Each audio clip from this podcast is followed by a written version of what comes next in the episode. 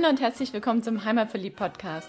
Der Podcast mit den besonderen Tipps für dein Wochenende in Stuttgart, in der Umgebung und auf der Schwäbischen Alb. Hier findest du das Passende zum Abschalten, Kraft tanken, Spaß haben, für Bewegung und Entspannung und Tipps und Tricks, was du alles dafür brauchst. Wir sind Susi und Frank Reiser, deine Hosts für diese Podcast-Episode und wünschen dir viel Spaß beim Reinhören und später beim Aufstöbern des Besonderen. Für die Podcast-Episode 129 haben wir halt wieder den Jens vom Kochschwabe zu Gast oder den Kochschwabe, so kann man eigentlich auch sagen. Und in der letzten gemeinsamen Episode haben wir ja schon drüber gesprochen, dass es diesmal Linsen geben soll.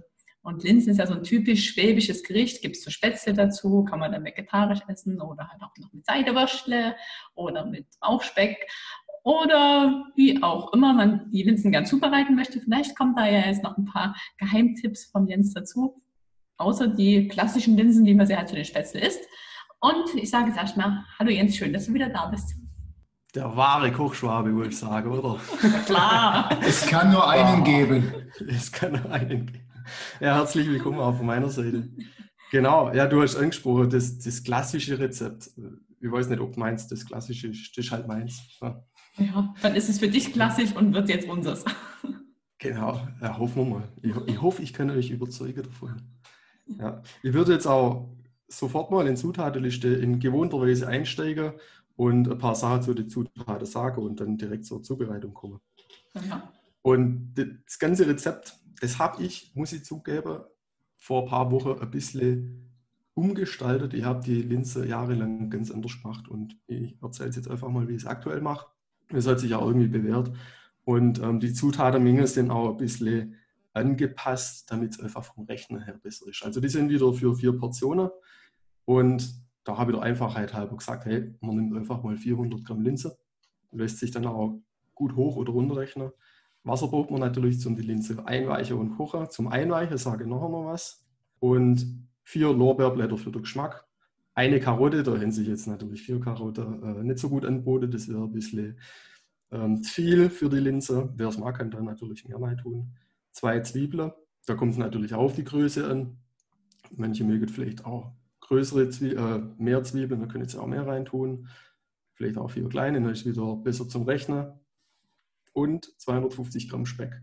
Da habe ich wiederum einfach 250 Gramm angegeben in die, äh, in die Zutatenmenge, weil halt die Packungsgröße dann dementsprechend auch oftmals als 250 Gramm abgepackt ist, wenn man es jetzt abgepackt kauft. Zwei Esslöffel Butter, ein Esslöffel Tomatenmark, zwei Esslöffel Mehl. Die Sachen sind nachher für die Mehlspitze und so weiter. Und Später braucht man einen Liter vom Linse Kochwasser. Dieses Linse Kochwasser, das, da hat man ja beim Kochen zwar ein bisschen mehr im Topf, aber nachher zum Ablöschen braucht man halt für diese vier Portionen einen Liter. Das einfach bitte mal merken. Ich, sag, ich sag's nachher aber nochmal. Salz, Pfeffer, ganz klar. Mehr Gewürze braucht man eigentlich gar nicht, außer das vorher angesprochene Lorbeerblatt. Und dann 50 Milliliter Essig. Das ist aber auch nur ein Richtwert. Also manche mögen vielleicht gar keinen Essig. Meiner Ansicht nach gehört es rein. Manche mache diese 50 Milliliter Essig beim Kochen rein und stelle sogar noch äh, Essigkanne mit auf den Tisch. Zu denen gehöre ich zum Beispiel, weil ich es gern ähm, richtig sauer mag, also frisch drüber gosse.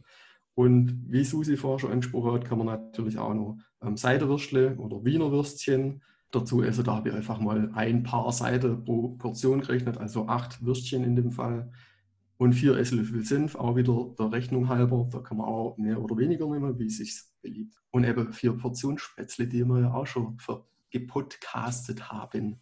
Genau. Das wäre soweit mal zu den Zutaten. Ich eine Frage. Und, Was nimmst du für ein Essig? Gute Frage. Da habe ich, oh, da, da hast du mich jetzt getroffen. Also ich habe lange Zeit einen weißen Balsamico genutzt.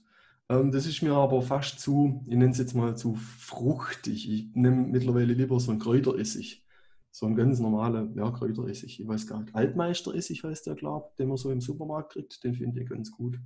Muss dazugeben, da muss ich zugeben, dass der, glaube sogar ein Tick Glutamat drin hat, was ich normalerweise nicht so mag.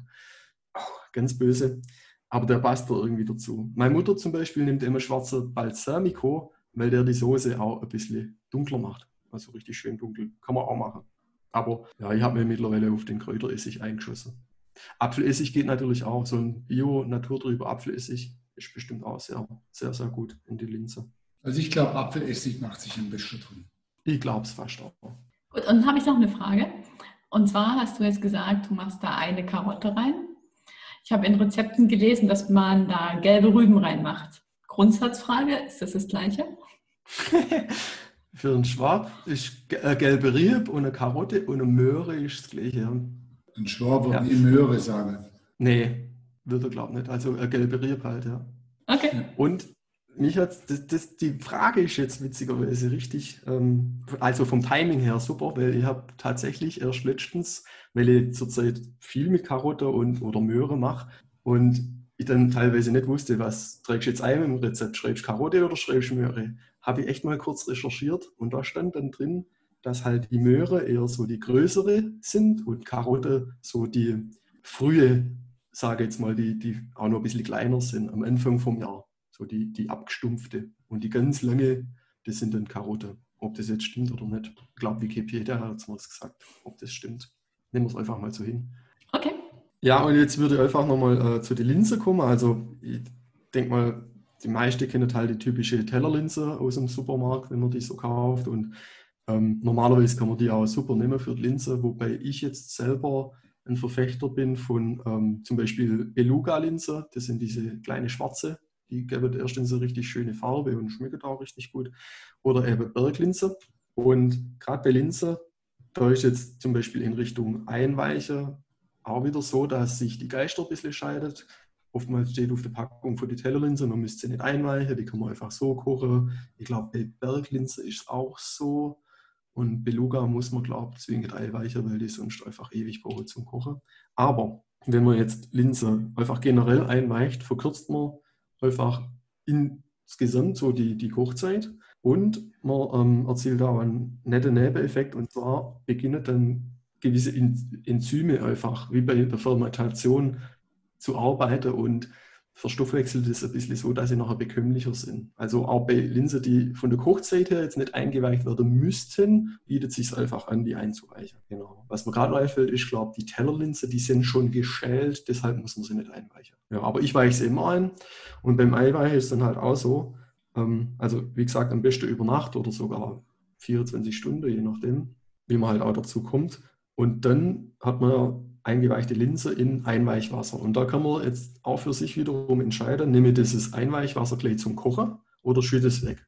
Wenn ich es zum Kochen nehme, habe ich vielleicht sogar Schadstoffe mit im Kochwasser, die in der Linse waren, habe aber auch den Vorteil, dass die Nährstoffe da drin sind. Ja, kippe es weg, habe die Schadstoffe weg, aber auch die Nährstoffe, die sich im Schalenbereich befunden haben oder halt im Rindbereich. Muss man für sich, glaube ich, selber abwägen. Ich kippe es immer weg. Da, ich glaube, ich bin einfach zu paranoid. Und genau, wenn man das dann halt einen Tag vorher oder so macht, dann kann man halt auch echt total easy peasy nachher seine Linse kochen und auch zubereiten, weil man ja sonst echt ewig äh, die Dinger kochen muss, bevor man irgendwie das Essen auf dem Tisch hat. Und da geht es jetzt weiter. Also wenn man die eingeweicht hat, dann gibt man sie halt entweder in frisches Wasser oder kocht sie in Einweichwasser und gibt das Lorbeerblatt dazu. Eingeweicht kocht es dann so 10 bis 15 Minuten und roh so zwischen 30 und 40. Also auch da Einweich, Einweichen bringt halt in Richtung Hochzeit ziemlich viel. Und dann kann man dieses Vorkochen von der Linse im Endeffekt auch schon mal einen Tag vorher oder so machen. Wenn man jetzt wirklich keine Zeit hat, Kinder kommen von der Schule, man weiß ganz genau, morgens hat man keine Zeit, das zu machen, aber es ist Montag, da gibt es immer Linsen zum Beispiel. Dann kann man das alles super vorbereiten und hat dann dort noch innerhalb von, ich sage jetzt mal 20 Minuten, seine Linse auf dem Tisch. Dann geht es nämlich weiter, die Linse, die trägt man dann ab und fängt aber das Kochwasser auf. Mit dem machen wir nämlich nachher noch was. Und warum sich da anbietet, das vorher aufzufangen, damit es kalt ist, da sage ich nachher auch noch was dazu. Spätestens, wenn wir zur Mehlschwitze kommen. Und dann haben wir die Linse erstmal so weit vorbereitet. Wie gesagt, das kann man lang vorher machen. Und dann kommen wir zur eigentlichen Zubereitung. Da würfelt man die Karotte, die Zwiebel und den Speck klein. Da scheidet sich auch schon wieder die Geister in Richtung Speck. Manche mögen gern so ganze Bauchspeckscheibe in die Linse, die sie nachher auf dem Teller schön auseinanderschneiden können und essen. Ich würfel immer alles komplett klein und dünste das in Butter an. In einen großen Topf, bis es alles schön glasig ist und gebe dann Tomatenmark hinzu, weil sie dann nochmal ein bisschen mitbrat, einfach um ein bisschen einen Bratesatz zu bilden. Bestäubt das anschließend mit dem Mehl lasse die Mehlschwitze schön anbräunen, also so, dass es noch nicht beginnt zu rauchen, sonst kommen wir wieder über den Rauchpunkt drüber, wo es dann vielleicht auch ein bisschen verbrennt schmeckt, sage ich jetzt einfach mal. Das Mehl wird aber an für sich, je länger man es anschwitzt, in Anführungszeichen, irgendwann mal total schön nussig. wenn man den Geschmack mag, muss man das unbedingt machen. Wenn nicht, na, macht man es halt nicht so lang. Aber es gibt halt auch eine schöne Farbe. Ja, je länger man es anspitzt, desto dunkler wird es und gibt einfach die typische Linsefarbe, sage ich jetzt einfach mal dazu. Und dieses, diese Mehlschwitze, die löscht man dann mit Linse-Kochwasser ab, mit diesem einen Liter, was ich vorher angesprochen habe. Und da auch nochmal so ein Tipp am Rande. Normalerweise sollte man versuchen, dass man eine Mehlschwitze, die gerade noch heiß ist, mit einem richtig kalten Wasser ablöscht und schnell umrührt, dass es keine Klümpchen gibt. Man kann es aber auch andersrum machen. Man könnte theoretisch eine Mehlschwitze, wenn man zum Beispiel eine Soße kocht oder so, wo man die Mehlschwitze eventuell auch in der Soße erst dann auflöst zum Abbinden. Da bietet es sich an, die Mehlschwitze vor, vorzubereiten im Kühlschrank, einfach zu fest werden zu lassen und dann in die Soße zu rühren. Aber in dem Fall haben wir die heiße Mehlschwitze, wo man dann im besten Fall mit einem kalten Wasser ablöscht. Das ist soweit die Theorie. Ich habe es aber auch schon oft genug, weil ich nicht geduldig genug bin, einfach mit einem warmen oder heißen Linsewasser abgelöscht. Wenn man da schnell rührt mit dem Schneebesen, passiert da auch nicht viel. Ja, das ist no risk, no fun. Ja, ich lebe ja gerne am Limit. So, das Ganze lässt man dann 15 Minuten sachte vor sich hin köcheln, dass die Mehlschwitze einfach so ein bisschen ihren Mehlgeschmack verliert. Kennt man auch von anderen Sachen. Letztes Mal hat man es glaubt davon, dass man die Spätzle deshalb eine Weile Ruhe lässt, dass die auch ihren Mehlgeschmack ein bisschen verlieren. Genau, und dann dort noch gibt man einfach die bereits vorgekochte Linse dazu, schmeckt es mit Salz und Pfeffer ab, Essig natürlich, wer mag, mehr oder weniger und köchelt es nochmal ganz kurz halt, aber nicht zu lang, sonst verfallen die Linse irgendwann mal. Und ja, möglicherweise muss man auch noch mal ein bisschen Wasser hinzugeben, dass sie, falls sie einem zu fest sind. Genau, und da könnte man jetzt im Endeffekt, wenn man möchte, Wiener Würstchen einfach direkt in diese fertige Linse ein bisschen aufwärmen. Man könnte aber zum Beispiel auch, wenn man jetzt sagt, okay, ich möchte meine Spätzle in einer warmen Brühe aufwärmen, da die Würstle mit reinschmeißen und ein bisschen anziehen lassen. Das kann man machen, wie man möchte. Und dann richtet man es an, reicht Senf und Essig dazu und hofft, dass es jedem schmeckt. Ich könnte jetzt gleich mal eine Portion essen. also mit dem ganzen Speck und mit den Würstle und mit den Karotten, da läuft mir das Wasser im Mund zusammen. Aber ich will jetzt mal eine unprofessionelle Frage stellen. Vielleicht ist mir vor lauter äh, über die Zutaten nachdenken, was Flöte gegangen. Aber wann sind die Zwiebeln jetzt da reinkommen? Die kommen direkt mit den Karotten und mit den Speckwürfeln rein. Man könnte sie natürlich vorher anschwitzen und die Sachen nachher dazugeben und so. Aber die Karotten brauchen sowieso, weil diese, diese schön ja, angebraten sind. Ich habe wahrscheinlich zu lange an den Speck gedacht, deswegen sind die Zwiebeln in meinen Kopf runtergegangen. das muss besser sein, ja. ich finde gut, ja. dass neben den, neben den Linsen noch viele andere Zutaten dazukommen, wo das Ganze noch abwechslungsreich gestaltet, das Gericht. Also ja. äh, Essen für Arme ist das auch mit 250 Gramm Speck drin. Ja, es schmeckt halt brutal gut. Aber klar, wenn man weglässt, ist ja, also wenn man den weglässt, was müssen wir nur weglassen, dass es vegan wird? Butter. Butter. Ja, Butter sollte man weglassen, ja. Aber vegetarisch haben wir es gleich. Also Speck weglassen, schmeckt es halt nicht mehr so gut. Hm. Jetzt, der Frank ist schon ganz heiß. Er hat seine Packung Albleiser hier in der Hand und möchte dazu was sagen. Ja, wir waren ja vor kurzem jetzt im Biosphäregebiet und im Biosphärezentrum. Und da gibt es, also das ist bekannt dafür, für diese Albleiser. Ja, also wenn man mal war in der Region, diese Linse, die springen dann quasi in viele Läden schon entgegen, weil die echt sehr populär sind und da gibt es so 500 Gramm Packung. Es gibt auch, glaube ich, eine größere Packung und für die zu probieren, wo weniger kaufen wollen, erstmal gibt es auch 250 Gramm Packung, aber das reicht natürlich für unser Gericht ja nicht aus, weil wir brauchen ja mindestens 400 Gramm, damit es eine gescheite Portion gibt. Bei 250 Gramm Speck, 400 Gramm Linse, ja, das kommt gut hin. Aber das Wichtigste, was, oder wichtige Information, was bei der Linsenpackung auch noch mit draufsteht, ist was zur Historie, weil das ist ganz interessant, dass die Linse, so wie es, die, wie es die jetzt zum Kaufen gibt auf der Alp, oder wie die da auch angeboten wird, gibt es die erst wieder seit 2011. Und davor war einfach mal gut die 45 Jahre lang Funkstille. Da gab es keine, gab es die Linse nicht auf der Alp. Haben wir halt mit anderen Linse sich beholfen, aber auf eine richtige Linse von der Alp gab es nicht. Und das hat folgenden Hintergrund, weil 1966 sind diese Linsen verschwunden aus dem Alp. Die sind da einfach nicht mehr angebaut worden und sind ausgestorben sozusagen. Und warum hat man keine Linsen mehr angebaut auf der Alp? Weil es einfach nicht äh, rentabel war, weil da hat man eine Linse braucht immer eine Stützpflanze, ja. Das haben wir ja jetzt auch äh, vor kurzem erst gelernt, wo wir in der Bergbrauerei waren. Die haben nämlich ein Gerste, wo die Stützpflanze ist für die, gerade für diese Alblinse, ja. Also die bauen die praktisch parallel an hier oder halt äh, Mischmasch, ja. Misch, Mischwald, so eine Art Mischwald ist das, nehme ich mal an. So stelle ich mir das vor. Oder? Wie muss ich mir das vorstellen? Hoffentlich hört uns kein Agrarwirt zu. Der wird uns sagen, dass es nicht Mischwald heißt auf dem Feld. Ja, es, es, wächst auf dem Feld, aber es, es, die ergänzen sich jedenfalls. Sie sind gut befreundet. Ja. Und ja, 1966 ist die ausgestorben, aber angefangen hat das Ganze in den 30er und 40er Jahren vom Pflanzenzüchter Fritz Späth. Und der hat so die Landsorte auf der Schwäbische Alb anpflanzt, oder das war dann die, also ein Pflanzenzüchter und der hat die Spätz-Alplinse 1 und Spätalplinse 2 gezüchtet und anpflanzt. Also die eine ist ein bisschen größer, die 1 ist ein bisschen größer und die 2 ist ein bisschen kleiner. Und 1963, 65 hat man dann zum Glück diese Linse in die Vavilov Saatgutbank in St. Petersburg in Russland hat man die gespeichert, mit 3000 anderen Linsensorten. Ja, vor alle Länder wahrscheinlich. Und 1966 ist die dann nämlich auch ausgestorben hier oder hat man nicht mehr anpflanzt. Und 2006 hat man die dann wiederentdeckt, die Alblinse in der Wawilov Saatgutbank in St. Petersburg. Und dann hat es aber noch fünf Jahre gedauert, bis man die dann wieder ähm, entsprechend genügend Linse züchtet hatte, dass man da damit auch vernünftige Menge anbauen konnte. Und seit 2011 gibt es sie dann jetzt eben wieder zum Kaufen. Und wer hat sie gefunden? Wer hat sie gefunden? Das wirst mir du gleich, gleich erzählen, nehme ich mal an. Das war der Woldemar Mammel. Mhm. Und heute, die Leute, die die Linsen anbauen, die sind alle in einer Erzeugergemeinschaft zusammen vereint und das ist die Albleiser Erzeugergemeinschaft und die gehört zu den Lauteracher Albfeldfrüchten. Mhm. Das sind jetzt ungefähr 90 Biohöfe und die bauen alle die Alblinsen an und auch noch anderes Zeugs. Und dann habe ich da auch noch was gelesen zum Thema Einweichen.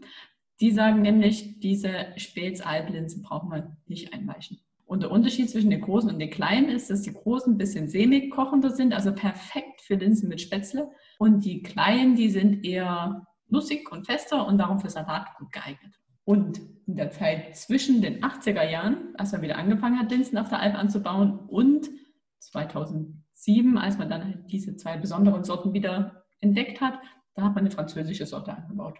Und das ist die dunkelgrün marmorierte Linse. Die kann man auch kaufen. Das ist dann wahrscheinlich die, was der Jens vorher gerade so gesagt hat, diese sogenannte Berglinse. Ja, ich wollte es gerade sagen, die kommt mir irgendwie bekannt vor. Ich glaube, ich habe sowas ähnliches im Vorratsschrank stehen. Und Linsen sind ja auch Früchte, die man gefühlt überall auf der Welt kaufen kann und die ja auch in ganz vielen verschiedenen Küchen genutzt werden. Aber ich denke, wenn man bei uns Linsen mit Spätzle macht, dann muss man halt schon die Linsen von der Alp nehmen. Ja, finde ich auch. Jetzt auf jeden ja. Fall wieder. Du hast vorher angesprochen, hier Linsensalat und so, da habe ich auch schon mal was richtig Geniales gemacht. Also da muss man aber Rosinen mögen. Aber so ein Linsensalat schön mit Frühlingszwiebel und Rosine, oh, das ist so genial. Mhm. Muss man halt beides mögen. Da muss aber dann auch gut Essig nach. Dann schmeckt der richtig gut. Ich mag, da, ja. mag ich, da mag ich richtig da muss ein Schuss zu viel Essig nach, dann ist es gut. Das bisschen zu viel, da ist für mich recht. gut. Und ich habe ja hier noch unsere, unsere schwäbische Kochfibel noch zur Rate gezogen von der Elke Knittel. Da steht jetzt nicht so viel zu den Linsen drin, aber ein Tipp noch, und ich denke, das ist auch ja, ähm, zahnarztschonend dass man, wenn man Linsen zubereitet, sie vorher verlesen sollte. Sprich, mal gucken, ob da noch ein paar Steinchen drin sind. Weil wenn man da dann drauf gebissen hat, dann braucht man Termin. Mhm. Machst du das? Nö. Habe ich ehrlich gesagt auch noch nicht gemacht. Ja, wenn man sich mal überlegt, wie die Linsen wächst, wachsen, die Pflanzen, da sind ja in den Schoten immer nur zwei so Linsen drin. Und wenn die dann mit dem ganzen Getreide zusammen geerntet werden und alles aussortiert wird, da kann da schon mal schnell was reinhuschen. Das steht bestimmt auch drauf. Bestimmt, ja. Gut, dann würde ich sagen, gehen wir Linsen kochen. Du hast noch einen anderen Genau. guten Tipp, Kit, für uns. Den hast du uns bis jetzt noch hier im Podcast vorenthalten. Ich habe noch gelesen und auch aus eigener Erfahrung kann ich sagen, Linsen machen ja prinzipiell ein bisschen Unruhe im Bauch und wenn man dann noch Zwiebel dazu gemacht hat, dann vielleicht noch recht. Und was man halt vermeiden sollte, ist, dass man dazu ein Bier trinkt. Also lieber ein Wein oder halt ein Wasser, aber kein Bier, weil das macht dann noch mehr Blähungen und das wollen wir ja nicht. Aber vielleicht hilft es mit dem Einweichen auch tatsächlich da auch noch. Ja, könnte schon sein, klar. Man sollte halt nicht im Bier einweichen. Oh. nee, aber Also erzähl du mal, du hast doch auch noch andere Geheimnisse mit den Linsen gemacht. Nee, nicht Geheimnis, hast ja schon gepostet. Aber was hast du mit den Linsen noch angestellt, außer klassisch und Salat? Ja, diese Woche hatte ich tatsächlich Lin- Linse-Bratlinge ähm, gemacht. Und Bratlinge an für sich sind ja sowieso genial. Also nicht nur in Richtung Resteverwertung oder so, da kann man wirklich alles reinhauen. Aber auch ähm, ja, in Richtung Vielfalt ist das immer richtig genial. Ich mag das voll. Einfach so Bratlinge und einen Salat oder einen Dip dazu. Und diese Woche gab es tatsächlich Linse-Bratlinge, allerdings mit äh, rote Linse. War aber richtig genial. Also das hat richtig gut geschmeckt. Ja. Wie, wie kriegst du da die Bindung, dass die Linsen nicht alle auseinanderfallen? Du kochst ganz normal die Linse, ähm, seist sie halt ab und lässt sie ganz gut abtropfen, dass sie nicht mehr so arg feucht sind. Und dann halt auch mit Ei und mit Mehl ein bisschen. Und als ich es gemacht habe, dachte ich erst so, okay, hm, die Masse ist ein bisschen arg feucht, ob man das nachher alles so zusammenhält. Ähm, dann wollte ich zuerst noch ein bisschen Mehl reinmachen und habe dann entschieden, nein, das probiere ich jetzt ohne, weil ich ganz genau wusste, wenn ich jetzt zu viel Mehl reinmache, ist nachher mehr Mehlklumpe als Linse, Bratling. Und ähm, meine Die war voll unberechtigt, die sind richtig gut rausgekommen. Wer das Rezept gerne nachmachen möchte, bei mir auf dem Blog gucken und sich einfach nicht davon einschüchtern lassen, wenn die Masse vielleicht ein bisschen arg feucht ist, bevor man die äh, Bratlinge draus formt und brät. Klappt auf jeden Fall. Okay, cool. Jetzt hast du schon prima die Kurve geschlagen zu, wenn es noch mehr Rezepte sein soll, dann kann man auf jeden Fall bei dir auf dem Blog noch nachgucken. 365 Tage Challenge läuft. Gibt es Ja. jeden Tag was Neues zu entdecken und nachzukochen? Ja, witzigerweise sogar mehr als einmal am Tag, wenn man es äh, wenn man's umrechnet. Ich bin jetzt aktuell beim Tag 81 und habe, glaube schon 110 Rezepte oder so gemacht. Also irgendwas mit 1,3 am Tag oder so. Kommt aber daher, weil ich am Wochenende immer ein bisschen mehr mache. Da gibt es dann auch immer einen Kuchen und einen Nachtisch und so. Das Typische, was man halt Sonntag, Sonntags, äh, Samstag, Sonntags braucht. Ziel übererfüllt. Ja. Und weil es bei dir auf dem Blog genug gibt, haben wir entschieden gemeinsam, dass es jetzt erstmal hier im Podcast eine Kochschwabe-Rezepte-Sommerpause gibt. Und im Herbst geht's weiter. Das haben wir ja eigentlich auch Ja. alles Wichtige erstmal besprochen. Ne? Wir haben Maultaschen gemacht, wir haben Fastnesküche gemacht, wir haben Linsenspätzle gemacht. Ja. Genau, jetzt müssen wir halt mit Dinette und Zwiebelkuchen und so muss man halt noch irgendwann weitermachen. Genau. Hefe Schlachtplatte. Ach, Schlachtblatt, oh ja klar. Jetzt läuft mir das Wasser im Mund. so. Gut, dann, dann sammeln wir über den Sommer noch ein bisschen Rezepte und vielleicht hat ja der ein oder andere noch einen Rezeptwunsch, einen schwäbischen. Dann nehmen wir den mit auf und dann wünschen wir dir einen schönen Sommer und hören uns im Herbst wieder. Also dann, vielen Dank für das Rezept. Viel Spaß beim Nachkochen und Genau, das wünsche ich auch. Viel Spaß damit. bis zum nächsten Mal. Bis zum nächsten Mal. Bis, bis in Hauptschnee. Ciao. Ciao, ciao.